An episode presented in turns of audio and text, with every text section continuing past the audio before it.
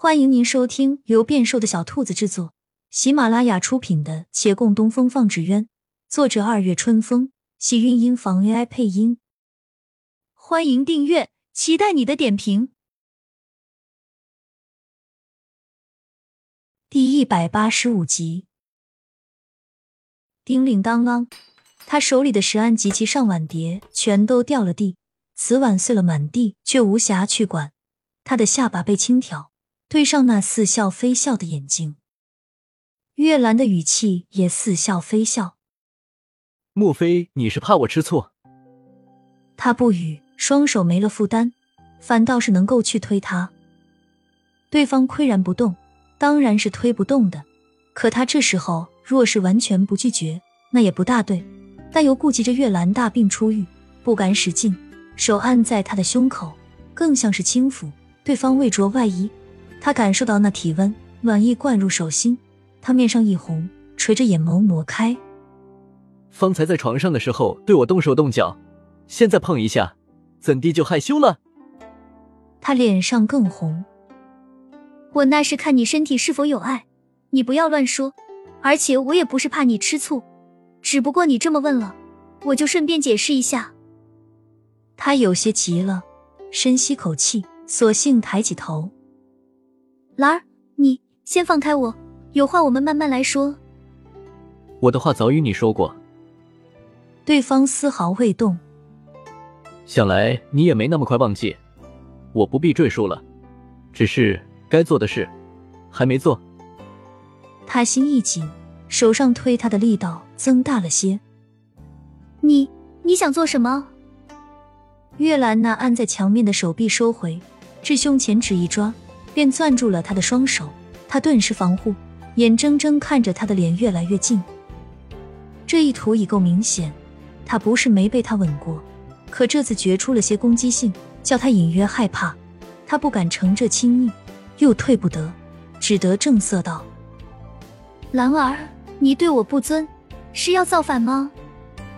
月兰果然顿了一下，却不后退，只微挑眉，笑道：“不尊。”没错，我正是要如此。你，我早该如此。说完收了笑，反将他往面前一拉，一吻顷刻压下，在他唇上烙下深重痕迹。这一回来势汹汹，似要把他揉碎在口在怀。他恍然失神，大脑在轻触之时空白一片。月兰已放了他手，转而揽住他的背。他在这空白之时，几乎要同样拥住他。可那唇间隐约之痛让他骤然清醒，性情大变，这就是变化，这不是真正的他，一言一行也不是他真切想法，他不能纵容。他下定决心，再用力一推，眼前人猝不及防，终得离了他的唇。看对方微眯眼睛，眼角似附上一丝戾气，他得了片刻自由，不语多说，转身向外走。叮当一声响动，才看见脚边的碎瓷，身子已陡然一轻，被拦腰抱起。他瞬间慌乱。你你要干什么？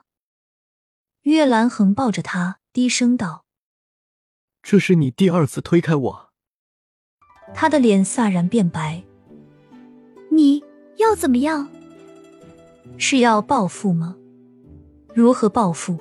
又何须猜？他战战兢兢，话语不成行。你若敢对我做什么，我我就喊人了。阿寻就在楼下。话音未落，正好从楼下传来几声嚎叫。他看见他的面上闪过一丝不屑。的确，莫说有伤的孟寻，就是生龙活虎的他，也不是这人的对手啊。还有顾掌柜以及衙役，每天都巡街的，只要一叫你。说到后面，他自己也说不下去了。眼前人一脸有恃无恐，顾掌柜不够他练练手的，衙役也不会随时随刻管到每一家去。他知挣扎无用，虎悲从心来，轻叹道：“我并非不愿意。”你说什么？月兰本要往前走，听他此话，顿住了脚，低眉若有所思看他。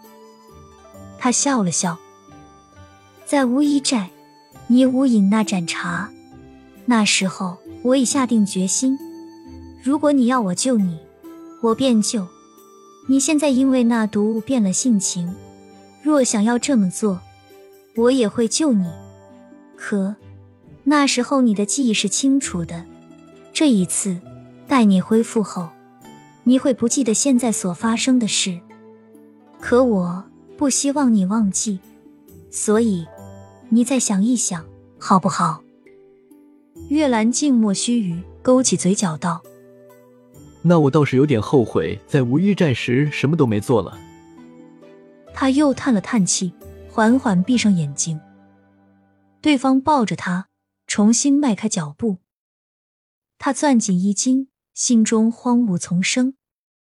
才须臾，忽而有光，他茫然睁眼，看自己已到了屋外廊下。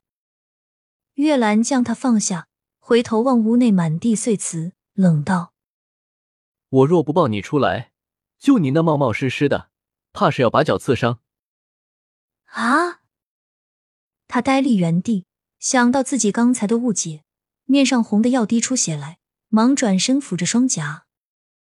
但转而一想，方才那般强势的吻是真的，他也未必全然无辜。月兰行至他面前。抓住他的手腕，饶有兴致看他窘迫神情，悠悠道：“不过你刚才说的，我记住了。今儿大抵是第二次后悔了，下一次，我绝技不让自己后悔。”亲亲小耳朵们，本集精彩内容就到这里了，下集更精彩，记得关注、点赞、收藏三连哦，爱你！